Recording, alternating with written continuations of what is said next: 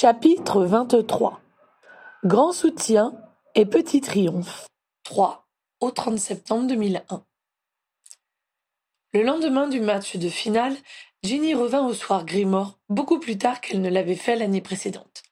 Il était bien onze heures du matin quand elle arriva dans le salon où Harry l'attendait. Il avait pris une semaine de vacances pour profiter de sa présence. Elle avait une mine épouvantable le teint blafard, les traits tirés, les yeux bouffis. Harry, empli de compassion, s'élança vers elle et la prit dans ses bras. Allons, ce n'est pas si grave, vous gagnerez l'année prochaine. La joueuse gémit en portant la main à son front, et Harry révisa son jugement. C'était bien pire que de la déception. S'il en croyait les symptômes, c'était une terrible gueule de bois. Il compatit d'autant plus que lui-même s'était retrouvé dans cet état plusieurs fois l'année passée, après des soirées trop arrosées avec ses collègues. Attends, je vais te chercher quelque chose pour arranger ça, dit-il plein de sollicitude. Il descendit dans le cellier, attenant à la cuisine, où étaient conservées les potions, et revint avec un verre généreusement rempli de la médication. Je parie que le goût est ignoble, pronostiqua Ginny. C'est infâme, confirma Harry mais très efficace. Allez, courage. Dans moins d'une minute, tu te sentiras mieux. Ginny vida la chope d'un trait. Elle eut un haut cœur, et Harry craignit que la potion ne ressorte plus vite qu'elle n'était rentrée. Heureusement, la jeune fille parvint à se contenir. Rappelle-moi que je préfère le mal de tête la prochaine fois, dit-elle d'une voix mourante, les yeux emplis de larmes. Le plus dur est passé, la réconforta Harry. Elle resta un moment sceptique, puis le produit fit son effet, et ses traits se détendirent. Pas mal, admit-elle, mais c'est quand même un argument assez efficace pour la tempérance. Tu m'attends Je vais me laver les dents pour faire passer le goût. Elle revint une demi-heure plus tard, changée, et ayant manifestement pris une douche. Ils ne se dirent pas grand-chose les minutes qui suivirent, estimant qu'ils avaient quelques baisers de retard. Tu as drôlement bien joué hier, je suis très fière de toi, la félicita finalement Harry. Avec les autres poursuiveuses, vous faites une équipe formidable. Merci Harry. Gwenog était aussi contente de nous. C'était vraiment rageant d'avoir perdu. Attraper un vif aussi bas est très difficile. Je le sais. Annelise, c'était l'attrapeuse, le sait. Gwenog le sait. Mais Jackson a quand même réussi à le choper. Annelise était effondrée hier soir. Je n'aimerais pas être à sa place. Avec un peu de chance, Jackson en restera ratatiné comme un gnome de jardin, tenta gentiment de la réconforter Harry. J'espère bien, souhaita Ginny avec la férocité des mauvais perdants. Ils déjeunèrent et firent une sieste. Vers seize heures, Ginny formula l'envie d'aller au magasin de ses frères. Je n'ai pas trop eu le temps de regarder, mais j'ai l'impression que ces fuseboom étaient une réussite. Les gens ont adoré, confirme Harry. Je suis certain que tes frères vont faire un tabac avec ça. Il y avait effectivement du monde dans la boutique, et les boîtes de feux d'artifice partaient comme des petits pains. Toutes les équipes de Quidditch avaient leurs boîtes. Noire et blanche pour encourager les pies de Montrose, bleu et grise pour les fans des flèches d'Appleby, orange à la gloire des canons de Chedley. Comme Georges l'avait indiqué la veille, celle verte et dorée des harpies était en promotion. Ils sont adorables s'exclama Ginny, attendrie par le soutien de ses frères. Harry admirait la façon artistique dont les boîtes avaient été disposées, quand une voix le sortit de sa contemplation. Je pourrais avoir un autographe?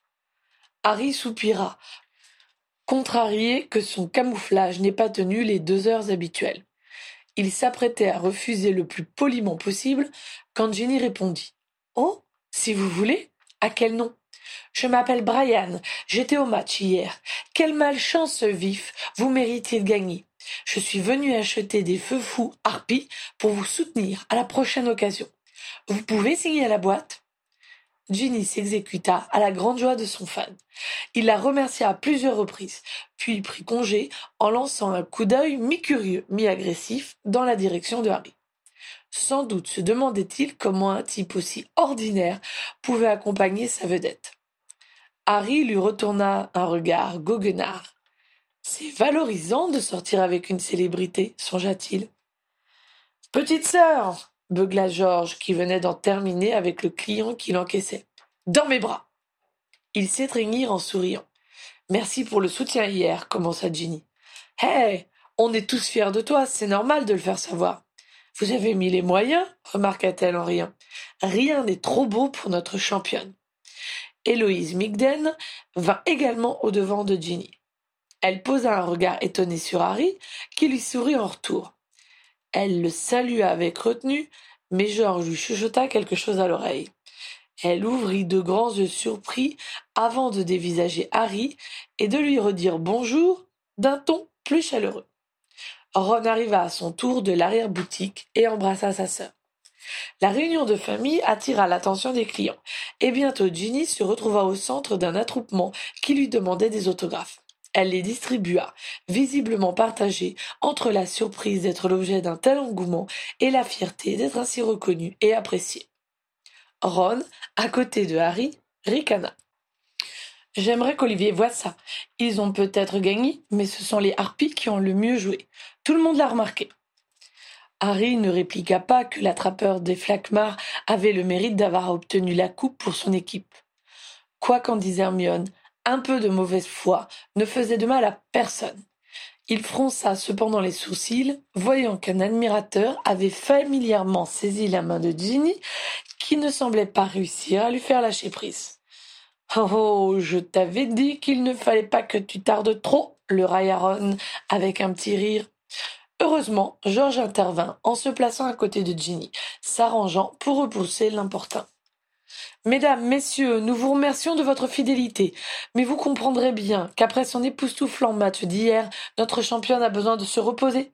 N'hésitez pas à lui écrire par l'intermédiaire de son club, elle vous répondra avec joie. Il entraîna sa sœur dans l'arrière-boutique. Harry suivit le mouvement, tandis que Ron et Héloïse proposaient des feux fous dédiés aux harpies. C'est la gloire s'exclamait Georges quand Harry les rejoignit. Bientôt, je n'aurai même plus besoin de me déguiser, renchérit Harry. À tes côtés, je passerai complètement inaperçu. Oh Harry, tu exagères. À peine, répondit-il en riant. Dites donc, vous deux, demanda Georges, pendant que je vous ai sous la main, vous n'auriez pas des anecdotes savoureuses sur Ron et Hermione? Quel genre d'anecdotes? s'enquit Harry méfiant. Et pourquoi? La prochaine génération de Fuseboom permettra de faire des petits dessins. J'aimerais les utiliser pour égayer leur mariage. On montrera les moments forts de leur histoire. L'union des jeunes gens était prévue pour fin décembre, date qui approchait rapidement. À trois mois des festivités, il était effectivement temps de penser à l'animation. Le troll proposa Harry après un instant de réflexion. Quel troll? demanda George. Il se rendit compte que ni Ginny ni George ne connaissaient cette anecdote. Il est vrai qu'ils ne s'en étaient pas glorifiés auprès de leurs camarades, et que ni McGonagall ni Rogue ne l'avaient commenté en public. Il la leur raconta dans ses grands traits. Ron ne nous en a jamais parlé, s'étonna Ginny. Ron ne raconte jamais ses véritables exploits, remarqua pensivement George. Il a le chic pour se vanter de ce qui ne compte pas. C'est vrai, réalisa Harry. Raison de plus pour faire connaître cette histoire. Je le ferai, promit George. Harry se creusa la cervelle pour trouver une autre anecdote mettant ses deux amis en scène, à la fois valorisante pour eux et amusante. Malheureusement, ce qui lui vint à l'esprit fut la fois où Hermione, furieuse, avait envoyé des oiseaux sur Ron, et le jour où Ron était revenu durant leur quête, et que seul le bouclier de Harry avait pu le préserver de la rage d'Hermione. Ce que lui demandait Georges n'était vraiment pas évident, songea-t-il. Tu sais quand ils ont échangé leur premier baiser insista Georges devant son silence. C'était pendant la bataille de Poudlard, répondit Harry. Tu veux dire qu'ils ont dormi dans la même tente pendant des mois et que Ron a attendu l'arrivée de tu sais qui pour l'embrasser? s'étonna Ginny. En fait, c'est Hermione qui s'est jetée sur lui. Il s'est inquiété pour les elfes de maison et elle lui a sauté au cou. Quoi? demanda-t-il, constatant que Ginny et son frère éclataient de rire. On est juste en train d'imaginer la scène, pouffa Ginny. Et toi, tu étais là? S'enquit Georges. Hum, oui, j'ai essayé de leur rappeler qu'on était en pleine guerre, mais ils ne m'écoutaient pas, à voir Harry faisant ricaner les deux Weasley. Qu'est-ce qu'il y a de drôle? demanda Ron, entrant dans la pièce où il se tenait. Je te raconterai plus tard, répliqua George. Besoin d'aide? Non, je viens juste vérifier qu'il nous reste des boîtes des harpies. Il y en a une pile par là, je te l'apporte tout de suite. Harry et Ginny prirent congé et partirent par le réseau de cheminettes. Laissant Ginny dans la cuisine pour qu'elle passe un coup de cheminée à sa mère, Harry retourna dans le salon, tout en se demandant pourquoi il était incapable de trouver des histoires à raconter sur ses meilleurs amis. Était-ce parce qu'il ne prenait pas assez le temps de s'intéresser à eux? À moins que leurs moments les plus extraordinaires soient trop graves et trop tristes pour être remémorés à un mariage. Ils avaient cependant des gestes tendres l'un envers l'autre, mais les compliments et menus cadeaux qu'ils s'échangeaient ne constituaient rien de bien palpitant à raconter. Il se demanda ensuite ce qu'on pourrait dire de lui et Ginny dans les mêmes circonstances. Pas grand-chose non plus. Il frémit à l'idée que George allait sans doute devoir inventer pour combler les vides. Heureusement que c'était Ron et Hermione qui se mariaient.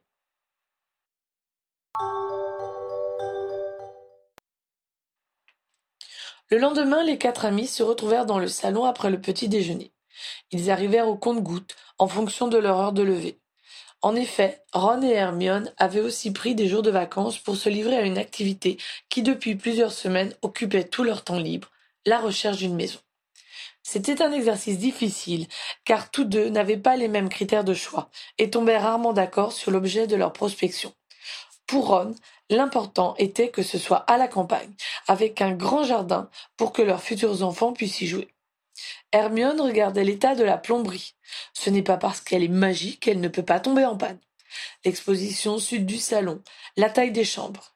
Elle désirait aussi vivre à proximité des moldus. Cela faisait beaucoup de choses à vérifier, et il n'y avait pas tant de maisons sorcières sur le marché. Hermione désespérait parfois de trouver chaussures à leurs pieds avant leur union. Harry avait fini par lui faire remarquer, le mois précédent, qu'il pouvait rester chez lui après leur mariage, le temps qu'il trouve l'endroit idéal pour s'installer. Cela avait tranquillisé la jeune femme, mais Harry avait senti que, malgré la profonde amitié qu'elle éprouvait pour lui et Ginny, elle désirait fonder son propre foyer. Hermione avait, pour cette semaine, établi toute une liste de maisons sorcières à visiter, et Ron, pressentant des heures difficiles, se donnait du courage en faisant un sort à la pile de pancakes apportés par créature. Dans un premier temps, Harry et Ginny avaient prévu de retourner en France pour les vacances, car ils avaient beaucoup apprécié leur séjour l'année précédente. Mais les parents de Fleur n'avaient pu les recevoir, et ils avaient décidé de rester en Angleterre. Pourquoi n'irions-nous pas camper? avait proposé Ginny à Harry lors d'un dîner avant qu'elle ne se retranche à Holyhead quelques semaines plus tôt. Ça ne va pas avait immédiatement répliqué Ron. Luna le fait tout le temps, et elle dit que c'est la meilleure façon de voyager, avait justifié Ginny. Si j'avais besoin d'un argument supplémentaire, ça en serait un bon, avait ironisé son frère. C'est complètement stupide comme réponse, s'était-elle rebiffée. Le camping, c'est froid et humide. On se rend en septembre, les jours sont encore doux, lui avait opposé Ginny. On est les uns sur les autres. Je n'ai rien contre le fait que Harry soit sur moi. En plus, on mange très mal, avait complété Ron. Je m'étonnais aussi que ce ne soit pas encore venu sur le tapis, avait alors fait remarquer Hermione. Sois honnête, c'était dégoûtant, s'était enferré Ron. On n'a qu'à emmener créature, avait proposé Ginny. Créature en camping? Mais tu veux le tuer? s'était offusqué Hermione. Eh bien, on ira avec Miffy ou Trotty, avait décidé Ginny, et on prendra une tente, cinq baguettes. Il y avait eu un silence, puis Ginny, Ron et Hermione s'étaient tournés vers le principal intéressé, qui ne s'était pas encore prononcé, secrètement soulagé que ses amis se chargent de protester pour lui. Ne pouvant plus longtemps se dérober, Harry avait hésité. Dans un sens, il avait envie de faire plaisir à Ginny. Mais d'un autre côté, les mois qu'il avait passés à battre la campagne ne figuraient pas parmi ses souvenirs les plus agréables. Jean, avait-il tenté, tu crois qu'une tente de luxe et du personnel de maison, c'est encore du camping? Tu ne veux pas? avait-elle accepté de comprendre. Harry avait négativement secoué la tête. Tu m'en veux beaucoup? s'était-il inquiété. Je suppose que tu as tes raisons, avait soupiré Ginny. Harry avait fait signe que oui, sans désirer s'étendre davantage. Bon, eh bien, tu n'as plus qu'à trouver ce qu'on va faire, s'était-elle bassement vengée. Ça avait été un coup rude. Harry n'avait jamais eu de vacances ailleurs qu'au Terrier, si on acceptait l'année précédente, et il n'avait aucune idée de ce qu'on pouvait faire pendant ce temps libre. À son habitude, il s'était tourné vers Hermione pour solliciter des conseils. Elle lui avait parlé d'une activité moldue qui consistait à louer une chambre dans un bed and breakfast et à profiter de la campagne ou de la mer, en fonction du lieu choisi. Harry n'était jamais allé en villégiature à la mer, si l'on acceptait la fuite éperdue avec son oncle quand il avait commencé à recevoir son courrier de Poudlard, et il décida de réessayer dans des conditions plus propices. Avec l'aide d'Hermione, Harry avait téléphoné et réservé une chambre chez l'habitant, tout en se demandant si son ami ne profitait pas de l'occasion pour lui faire suivre un cours supplémentaire d'études des moldus. Ginny avait accepté sans rechigner le plan de Harry, mais il avait senti que si elle n'appréciait pas ses vacances, elle ne se priverait pas de le lui faire remarquer. Quand les deux tourtereaux débarquèrent dans la paisible ferme du Kent, ils furent tous les deux séduits par la chambre qui avait été préparée pour eux. Ils décidèrent de profiter du beau temps pour se promener sur la plage, qui se trouvait à moins d'un mile de leur lieu de résidence, et trempèrent avec délice leurs pieds dans l'eau, plutôt froide en ce mois de septembre. Dans la nuit, il tomba des trompes d'eau, et le mauvais temps se poursuivit toute la semaine, les limitant à de courtes promenades. Ils trouvèrent cependant des occupations et des discussions qui les occupèrent pleinement. Harry, qui avait davantage de tact que Ron, s'abstint de faire remarquer que du camping dans ces conditions aurait été un désastre.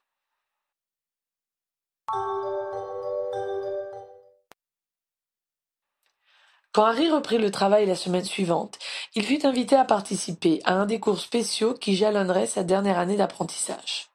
La première session fut consacrée aux détraqueurs. Ce fut Primrose, Dagworth, qui joue au Kidditch avec Harry, et Pritchard, qui dispensèrent leur savoir.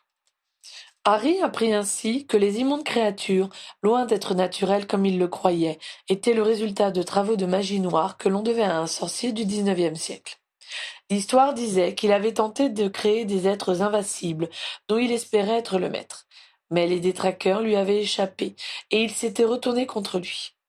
Après qu'il eut été vidé de son âme par ses créations, ces dernières se retrouvèrent libres et s'étaient dispersées, semant la mort et la folie sur leur passage. Le ministère de la magie de l'époque avait fait de son mieux pour limiter les dégâts, et le département des mystères, en travaillant sur les notes laissées par le responsable, avait réussi à inventer le patronus. Malheureusement, cela ne faisait que repousser les monstres sans les détruire.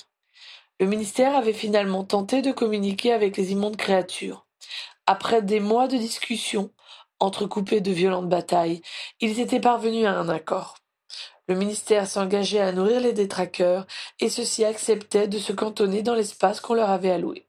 C'est ainsi qu'avait été fondée la terrible prison d'Azkaban. En entendant cet exposé, Harry se sentit atterré. Savoir que les sorciers étaient responsables d'autant de deuil et de souffrance l'indigna et lui fit honte. Eleanor Branston, qui était juste devant lui, leva la main et demanda.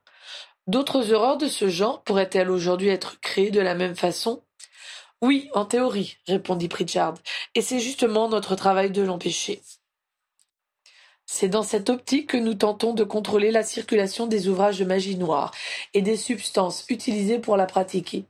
Nous essayons également d'avoir à l'œil ceux qui s'y risquent. Il est rare qu'un bon père de famille découvre du jour au lendemain un sortilège noir.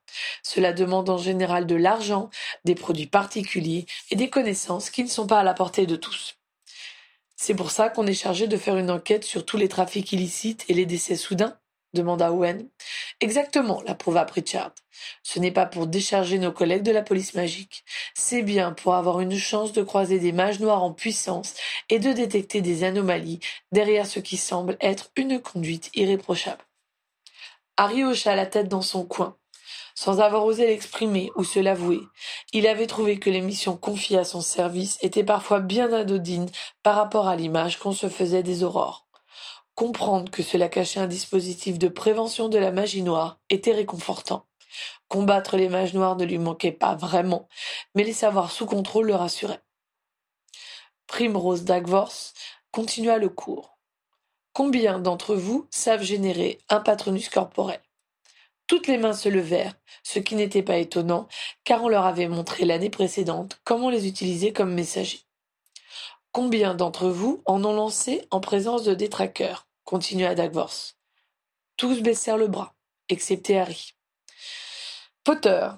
Quel a été le maximum de détraqueurs contre lesquels vous avez dû vous battre? s'enquit-elle. Euh, eh bien, essaya de se remémorer Harry. Plusieurs dizaines, je crois. Il se sentit embarrassé par l'admiration qu'il lut dans les yeux de ses camarades, et, encore pire, dans ceux des formateurs. Il n'y en avait peut-être pas autant que ça, tenta-t-il de se rattraper. Je ne me souviens plus très bien, cela fait longtemps. Il comprit un peu tard qu'il aurait mieux fait de ne pas souligner combien il était jeune quand il avait réalisé cet exploit. Ils étaient loin minimisa-t-il encore. Mais cela n'effaça pas la révérence dans les regards, ni le sourire ironique que les dénégations de Harry avaient fait naître sur les lèvres d'Owen. Lequel d'entre vous pense-t-il être capable de lancer un patronus contre un détraqueur reprit Pritchard. Personne ne leva la main, ni même Harry, qui estimait s'être suffisamment fait remarquer. Vous avez jusqu'à la semaine prochaine pour vous entraîner, indiqua Danvers. Vous serez confronté à un véritable détraqueur. Tandis que les exclamations fusaient autour de lui, Harry se demanda si c'était vrai ou s'ils allaient utiliser un subterfuge comme Rémus l'avait fait avec lui. Owen le tira de ses pensées. Harry, si tu nous entraînais. Oh oui, renchérit Vicky. Ceux qui ont participé à la D ont dit que tu étais un super prof. Harry ouvrit de grands yeux, tandis que tous ses camarades approuvaient l'idée. Je ne sais pas, hésita-t-il en regardant en direction des formateurs. Faites comme vous le souhaitez, dit Pritchard en haussant les épaules. L'important, c'est le résultat. On vous laissera vous débrouiller tout seul pendant au moins cinq minutes. Les deux instructeurs signifièrent la fin de la séance et s'enfurent, pendant que les inspirants échangeaient des regards inquiets. Harry, on compte sur toi, conclut Owen.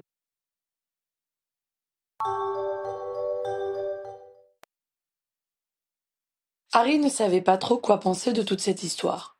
Quand ses camarades avaient convenu d'un horaire le lendemain pour leur première séance d'entraînement, il n'avait pas osé protester, mais il ne se sentait pas très à son aise avec la solution adoptée.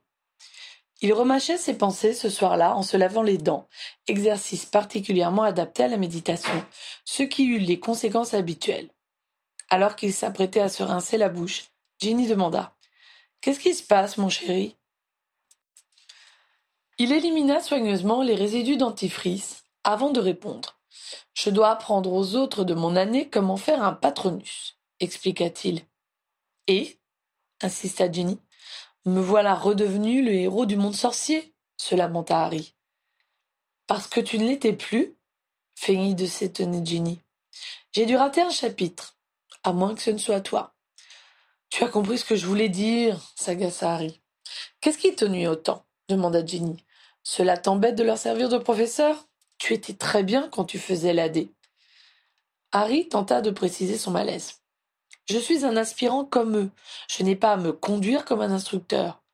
Mais tu sais parfaitement lancer un patronus, remarqua Jenny. Ce n'est pas une raison pour m'en vanter. L'avantage d'être aurore, c'est que tu n'es pas le seul à avoir des connaissances approfondies en défense contre les forces du mal, positiva la jeune fille. Tu ne comprends pas, grogna Harry. Elle garda longtemps le silence, et il crut l'avoir froissé. Il allait s'excuser quand, tout en enroulant une boucle de ses cheveux autour d'un de ses doigts, elle dit doucement Le problème, c'est que tu as l'impression que ce serait vaniteux de penser que l'admiration que les gens ont pour toi est fondée. Il faudrait peut-être que tu acceptes que tu as fait quelque chose d'extraordinaire, que tu reconnaisses que tu as réussi à nous débarrasser de Voldemort. Ne me dis pas que tu n'es pas fier de l'avoir fait. Harry retourna un moment la tirade dans sa tête, avant de lâcher un hum qui ne l'engageait guère. Il enleva sa robe et lui opposa. Je suis content d'avoir réussi, mais je dois ma victoire à beaucoup de gens. Dumbledore, Rogue, Ron Hermione, toi, Neville, Luna. Je ne peux même pas tous vous nommer. Ce qu'ont fait les autres ne retire rien à ce que tu as fait toi. Ose me dire que tu n'as rien fait de particulier. Bon, et après? Éluda Harry.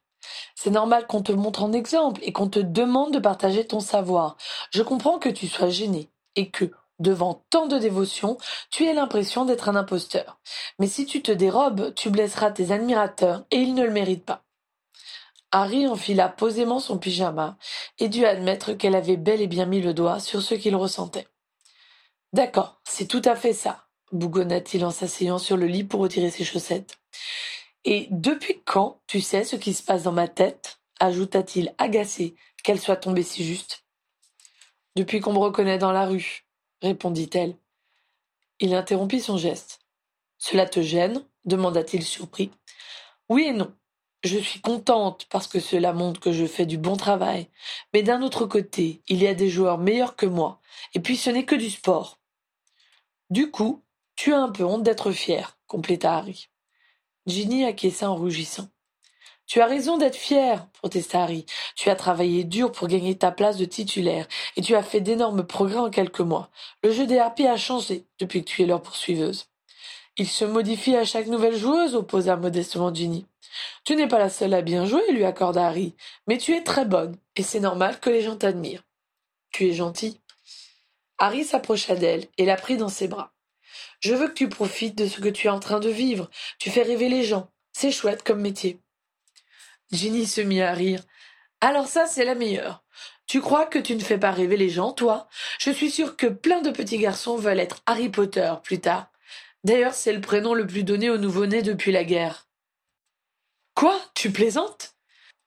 Il y a aussi pas mal de petites Hermione, ajouta-t-elle sans dissiper le choc que Harry ressentait. Bon, on va faire un marché. Je m'accorde d'être contente de moi quand on me demande un autographe, et en échange, tu te permets une minute d'autosatisfaction par jour. C'est ridicule, protesta Harry. C'est à prendre ou à laisser, indiqua Ginny en souriant. Je vais y réfléchir, promit Harry.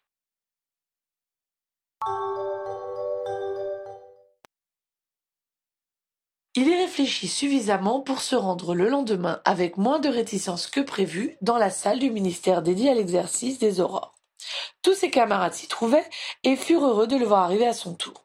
Il commença par rappeler les consignes de base et les invita à tenter de produire le sort.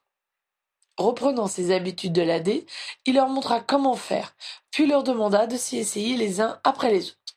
Ils y parvinrent tous, mais les formes blanches étaient trop translucides pour être réellement efficace. Il fit son possible pour leur donner confiance en eux. Vous avez réussi l'essentiel, qui est de trouver le souvenir qui vous permet de produire le patronus. Il n'y a aucune raison que vous n'y arriviez pas en situation. Mais on se sent tellement mal quand ils sont là, frissonna Kevin Whitby. Quand as-tu rencontré? demanda Harry. En seconde année, lui rappela son condisciple, dans le Poudlard Express et pendant le match de Kidditch. J'avais un an de plus que toi, et dans le train je me suis évanoui, avoua Harry. Mais six mois plus tard, j'arrivais à les repousser. Il faut que vous ayez confiance en vous, et vous en ferez autant. Allez, concentrez-vous sur votre souvenir et analysez ce qui vous rend heureux. Il leur laissa quelques secondes, puis ordonna. À toi, Vicky. Elle lança l'incantation et parut surprise de constater que ce qui sortait de sa baguette avait davantage de consistance que la fois précédente. Owen, Kevin, Eleanor. Ravis, ils regardèrent le résultat de leurs invocations, qui durèrent suffisamment pour se faire admirer avant de s'évanouir. Vous voyez, s'exclama Harry. Maintenant, ce sera de plus en plus facile. Essayez chaque jour, et vous serez prêt pour notre épreuve. Allez, encore, une fois. Il était réellement satisfait d'eux et de lui quand il fut temps de partir.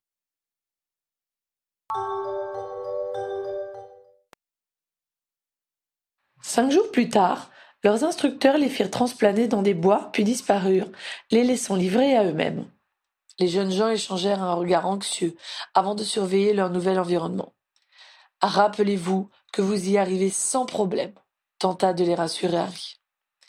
Le fond de l'air se refroidit soudain, au point que leur souffle précipité faisait naître des petits nuages de buée blanche. Ils reculèrent pour se serrer les uns contre les autres, leurs baguettes levées de façon à couvrir les alentours, à 360 degrés. Quand des formes sombres apparurent entre les arbres, Harry sentit ses camarades se crisper. On n'attend pas qu'ils approchent, conseilla-t-il. Maintenant. Il laissa ses condisciples se lancer leur patronus, attendant d'en voir quatre jaillir des baguettes, avant de lancer le sien. Les créatures fantomatiques ne disparurent pas, et Harry ordonna une nouvelle salve. Il dut recommencer à trois reprises, les patronus gagnant en consistance à chaque fois. Enfin, ils se retrouvèrent de nouveau seuls dans la forêt. On a réussi, se félicita Owen. Les autres rirent, soulagés d'avoir surmonté cette épreuve. Ce fut avec des sourires fiers qu'ils accueillirent leurs instructeurs. Ils revinrent dans l'atrium du ministère en transplanant. Dans le couloir qui menait au QG, Harry retint Pritchard par le bras. Ce n'était pas des vrais, chuchota-t-il. Non, répondit l'aurore sur le même ton. Depuis qu'ils ne sont plus à Azkaban, on ne peut plus faire l'exercice pour de bon. L'endroit où ils sont parqués maintenant n'offre pas assez de sécurité. Tu crois qu'ils tiendraient de coup en situation? demanda-t-il. Harry haussa les épaules. Comment savoir si les souvenirs qui les envahiraient réussiraient ou non à briser leur volonté et leur concentration? Espérons qu'ils se souviendront de cette victoire, souhaita-t-il. Et il en vint à espérer que, si cela arrivait, il serait là pour les soutenir et les aider à triompher.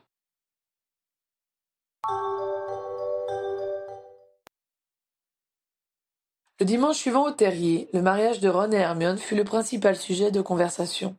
Les futurs époux étaient arrivés avec la liste des personnes qu'ils désiraient inviter. Mis à part Mr. et Mrs. Granger, il n'y aurait que des sorciers.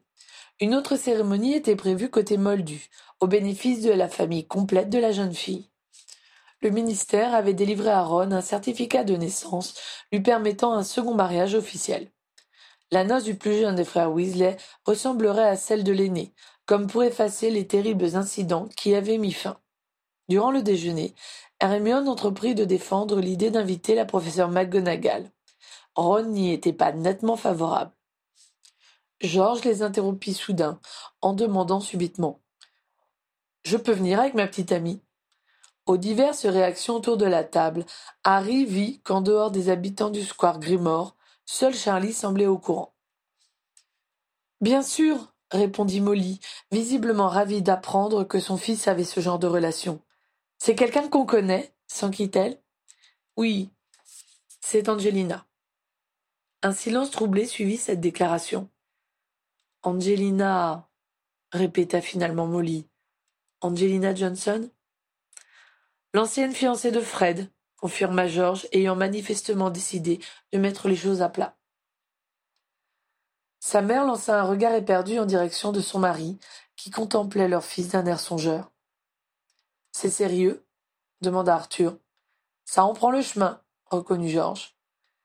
Il laissa passer un moment, puis constatant que personne n'osait parler, il répondit spontanément aux interrogations implicites.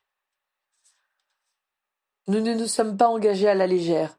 Nous nous sommes posé beaucoup de questions, mais nous pensons être réellement amoureux l'un de l'autre, et pas seulement réunis par le souvenir de Fred. Nous souhaitons tous les deux fonder une famille, si possible avec quelqu'un qui peut comprendre par quoi nous sommes passés, et qui peut accepter la place que Fred gardera toujours dans notre vie. Je suis persuadée que Fred serait heureux de voir que l'on continue à vivre, sans pour autant l'oublier. Même si Angie m'aime, je sais qu'il restera toujours présent dans son cœur. Et de son côté, Georges termina d'une voix brisée, le regard fixé sur son assiette. Elle sait à quel point il me manque. Harry sentit sa gorge se serrer et ses yeux s'humidifier. De grosses larmes coulèrent sur les joues de Molly. Et, durant un moment, personne ne put parler.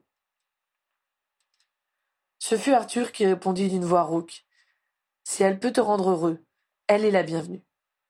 Le regard de Georges n'était pas celui d'un homme heureux mais au moins il était vivant.